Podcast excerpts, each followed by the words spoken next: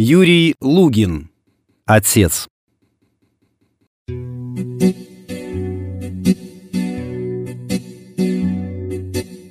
Отца я увидел еще, когда по вагону на выход шел.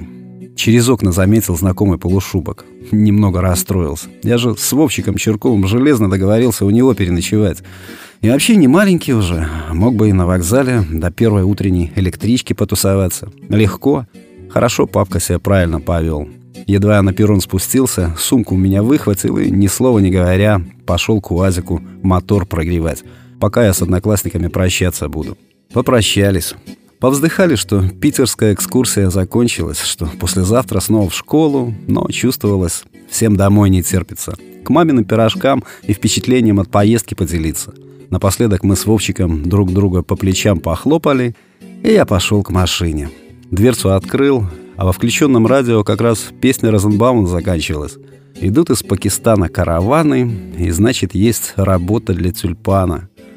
На отца эта песня сильно действует скулами каменеет и начинает в одну точку невидящими глазами смотреть. Если вовремя не дать нужную таблетку, приступ случиться может. Вроде обошлось. Из города выехали уже в начале первого. Почти не разговаривали. Батя вообще немногословный, но уж если чего скажет, так скажет. Поэтому все наши разговоры в памяти держу. Как и все моменты, когда мы с папкой на двоих работу делали.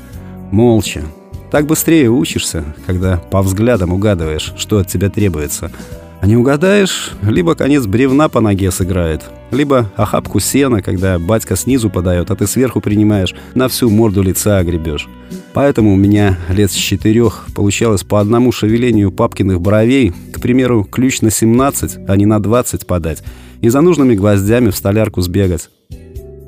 Но больше всего запомнилось, как шли мы с отцом в первый раз в тогда еще незнакомые мне барменки. Мне пять лет, папка только-только дела по переезду оформил, сменяв съемную квартиру в военном городке на дом в вымирающей деревеньке, и мы как бы на разведку приехали.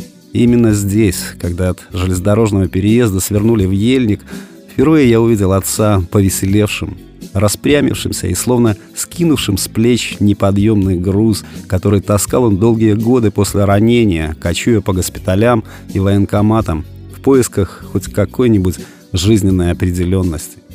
В июле это было. Смоленистый аромат хвои перемешивался с грибными запахами прелой земли.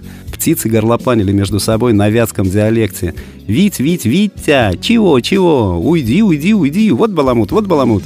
Папка рассказывал что-то смешное, а потом выстругал мне свистульку. И мы на пару, он на губах, а я на свистульке, принялись пернатого Витю дразнить. «Вить, Вить, Витя!»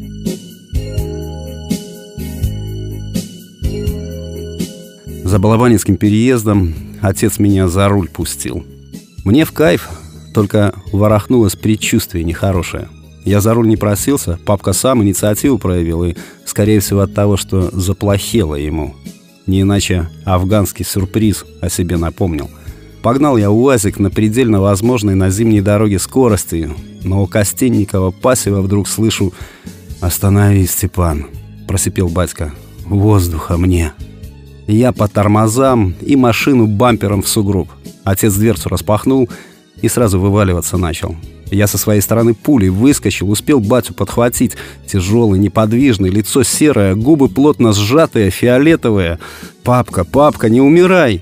С криком слезы фонтаном брызнули. Оттащил батьку на обочину, куртку на нем рывком надвое по молнии распластал. У самого сердца, словно кто-то ледяными пальцами в горсти сжал. Ревмя реву. Потом задержал дыхание, размахнулся и со всей силы тыльной стороной ладони по груди папки «На!»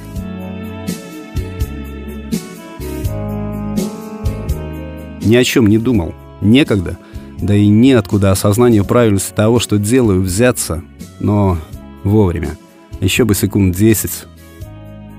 Ткнулся в сугроб с папкой рядом. Руками снегу под наскреб и к лицу. Сразу в глазах жечь перестало, и голове легче.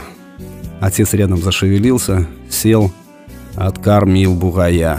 Слышу, как кобыла копытом под ложечку звезданула.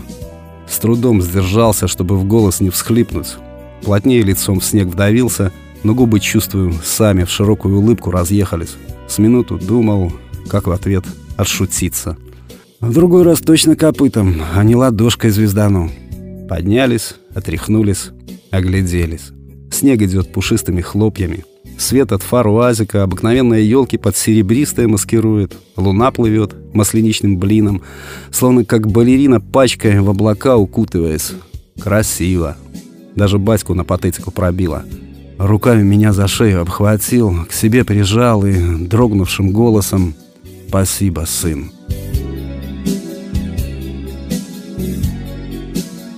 За руль папка сел спокойный и какой-то весь из себя умиротворенный. Когда во двор усадьбы завернули, даже прикололся. «Надеюсь, у тебя в привычку не войдет отца родного чеглыздить», — добавил матери ни слова и пошел ворота закрывать. Я на крылечке его подождал, чтобы в избу вместе войти.